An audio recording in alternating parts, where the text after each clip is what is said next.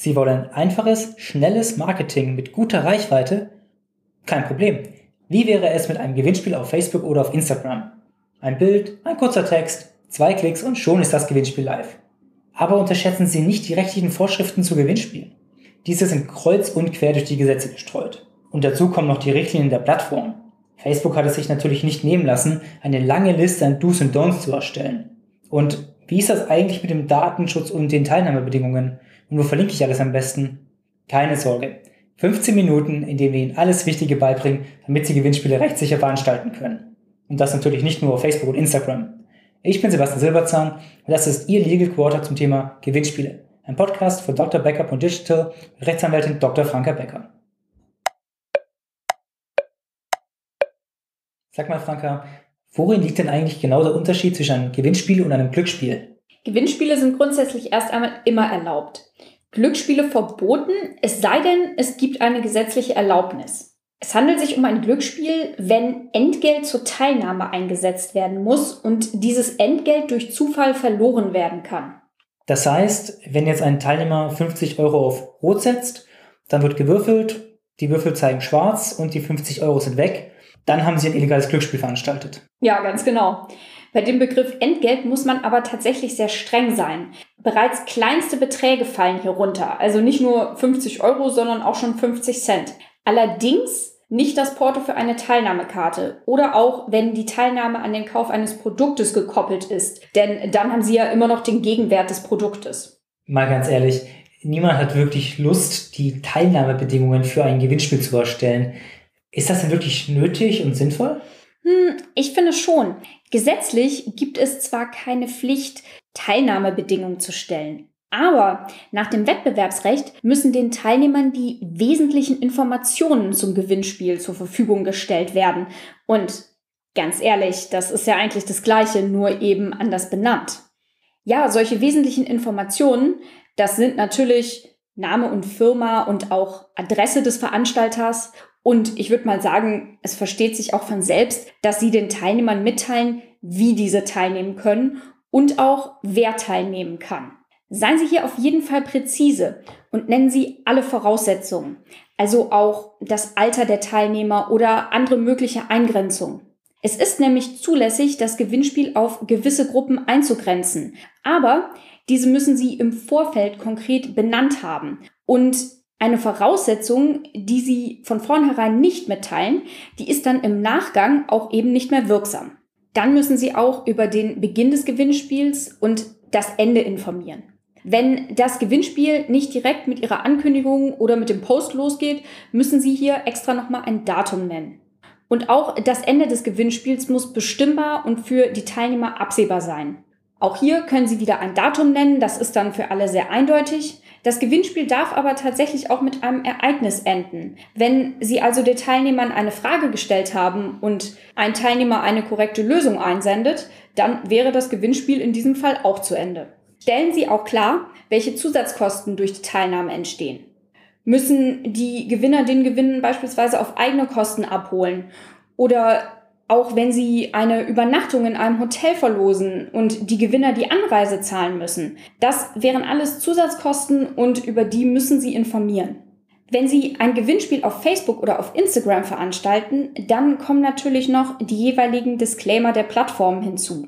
Außerdem haben Sie natürlich auch die Möglichkeit, immer in den Informationen oder den Teilnahmebedingungen weitere Regeln zu Ihrer eigenen Absicherung aufzunehmen. Aber zu beiden kommen wir gleich noch. Wenn Sie unseren Podcast und unseren Blog schon kennen, dann haben Sie es hoffentlich nicht mitgeschrieben. denn wie immer finden Sie natürlich alles Wesentliche im Blogbeitrag zu der Folge, damit Sie für Ihr nächstes Gewinnspiel alles parat haben. Ich würde auch empfehlen, in den Teilnahmebedingungen vorzuhalten, dass das Gewinnspiel jederzeit gestoppt oder auch für die Zukunft beendet werden kann. Beides ist möglich, allerdings nur, wenn Sie hierüber informieren. Und allein aus diesem Grund finde ich die Teilnahmebedingungen schon sehr sinnvoll. Ach ja, und Datenschutz. Sobald Sie personenbezogene Daten der Teilnehmer verarbeiten, dann gelten auch hier die Informationspflichten der DSGVO. Aber ich habe schon so viel geredet. Sebastian, erklärst du mal kurz, über was genau informiert werden muss. Ja, klar, sehr gerne. Die Informationen unterscheiden sich vom Aufbau her nicht von anderen datenschutzrechtlichen Informationen. Das heißt, Sie müssen neben dem Verantwortlichen auch die Zwecke der Verarbeitung nennen. Das wird regelmäßig die Durchführung des Gewinnspiels sein, also die Ziehung der Gewinner, möglicherweise die Veröffentlichung der Namen der Gewinner und ihrer Beiträge und auch die Übersendung der Gewinne. Wichtig ist auch die Rechtsgrundlage der Verarbeitung zu nennen und natürlich auch die betroffenen Rechte und wann die Daten wieder gelöscht werden. Geben Sie auch Kontaktdaten der Person an, an die sich die Teilnehmer bei Fragen zum Datenschutz wenden können. Das kann auch Ihr Datenschutzbeauftragter sein, falls Sie einen haben. Die Datenschutzinformationen können entweder Teil der Teilnahmebedingungen sein oder Sie können auch einen Link setzen, der dann auf Ihre Webseite führt und die Datenschutzinformationen dort hinterlegen. Wichtig ist nur, dass Sie den Teilnehmern mitteilen, wo Sie die Informationen finden. Die Informationen haben wir natürlich auch im Blog zur Folge für Sie aufgelistet. Und der jeweilige Blog ist übrigens immer in der Beschreibung zur Folge verlinkt. Wir sollten auch, meine ich, noch kurz erwähnen, dass die Daten von Teilnehmern auf keinen Fall für Werbung genutzt werden dürfen. Es sei denn, die Teilnehmer haben eingewilligt. Hat Ihnen also ein Teilnehmer seine E-Mail-Adresse mitgeteilt, dürfen Sie nicht automatisch einen Newsletter an diese Adresse senden. Auch hier müssten Sie dann zunächst eine Einwilligung einholen. Ein Gewinnspiel ist aber natürlich eine gute Gelegenheit, eine solche Einwilligung eben mittels einer Checkbox zu platzieren. Wir haben übrigens vor ein paar Wochen eine Folge einschließlich Blogbeitrag zu genau diesem Thema veröffentlicht. Falls Sie also wissen möchten, wie Sie Ihre Newsletter samt Tracking rechtssicher schicken können oder wie Sie eine datenschutzrechtliche Einwilligung formulieren, hören Sie sehr gerne nochmal rein. Die Folge haben wir in der Beschreibung natürlich auch verlinkt. Im Blogbeitrag zu der Folge können Sie außerdem nochmal alles Wissenswerte nachlesen und finden auch die entsprechenden Muster. Jetzt fragen sich aber bestimmt einige von Ihnen, was ist denn, wenn ich die Eintragung zum Newsletter an die Teilnahme zum Gewinnspiel koppel? Ja, vertriebstechnisch ein guter Gedanke, juristisch allerdings nicht ganz unumstritten. Das Vorgehen wird aber aller Voraussicht nach zulässig sein, wenn Sie hierüber im Vorfeld informieren. Zumindest ist das die aktuelle Ansicht der Datenschutzbehörden und ja, auf die kommt es bekanntermaßen an, denn die verteilen das Bußgeld. Und die Stellungnahme der Behörden, die haben wir Ihnen auch nochmal in der Beschreibung zur Folge verlinkt. Und als ob diese gesetzlichen Anforderungen nicht schon genug wären, können Social-Media-Plattformen auch noch eigene Regeln für Gewinnspiele aufstellen. Facebook hat davon zum Beispiel Gebrauch gemacht. Diese Richtlinien heißen Promotions auf Seiten, in Gruppen und in Veranstaltungen. Haben wir natürlich auch in der Beschreibung zur Folge verlinkt. Darin verlangt Facebook, dass sie quasi zunächst einen Disclaimer setzen und Teilnehmer darauf hinweisen, dass Facebook eben nicht für das Gewinnspiel verantwortlich ist und Anfragen zum Gewinnspiel nicht an Facebook zu richten sind. Insoweit auch noch nachvollziehbar. Was sie nicht machen dürfen, ist vor allem, dass sie die privaten Profile der Mitglieder in das Gewinnspiel involvieren. Das bedeutet, sie dürfen beispielsweise nicht schreiben, wenn ihr gewinnen wollt, dann teilt das Gewinnspielposting in eurer Timeline markiert eure Freunde in den Kommentaren, postet einen Hashtag in eurer Timeline oder markiert euch bzw. eure Freunde in einem Bild. Das sind alles unzulässige Aufforderungen. Hat vermutlich den Hintergrund, dass Facebook verhindern möchte, dass ein Gewinnspiel automatisch auf der Plattform verteilt wird und so quasi kostenlose Reichweite bekommt. Ja, das kann sehr gut sein. Facebook ist es natürlich lieber, wenn ein Veranstalter wirklich Facebook Ads bezahlen muss, um das Gewinnspiel bekannt zu machen. Es bleibt aber Gott sei Dank trotzdem noch einiges an Möglichkeiten, ein Gewinnspiel-Marketing wirksam durchzuführen. Werdet Fan der Fanpage, schickt eine Privatnachricht, kommentiert den Beitrag, klickt auf Gefällt mir, ladet ein Bild unter dem Beitrag hoch. All diese Aufforderungen zur Teilnahme sind noch möglich. Auch wenn Instagram ein Produkt von Facebook ist, fällt es sich daher noch etwas entspannter mit den Vorgaben. Genau.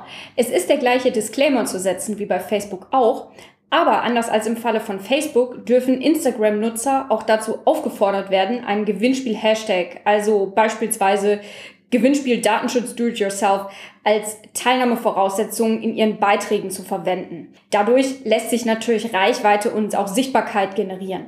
Eine Aufforderung, eine Person zu markieren, das sehe ich aber immer noch als kritisch.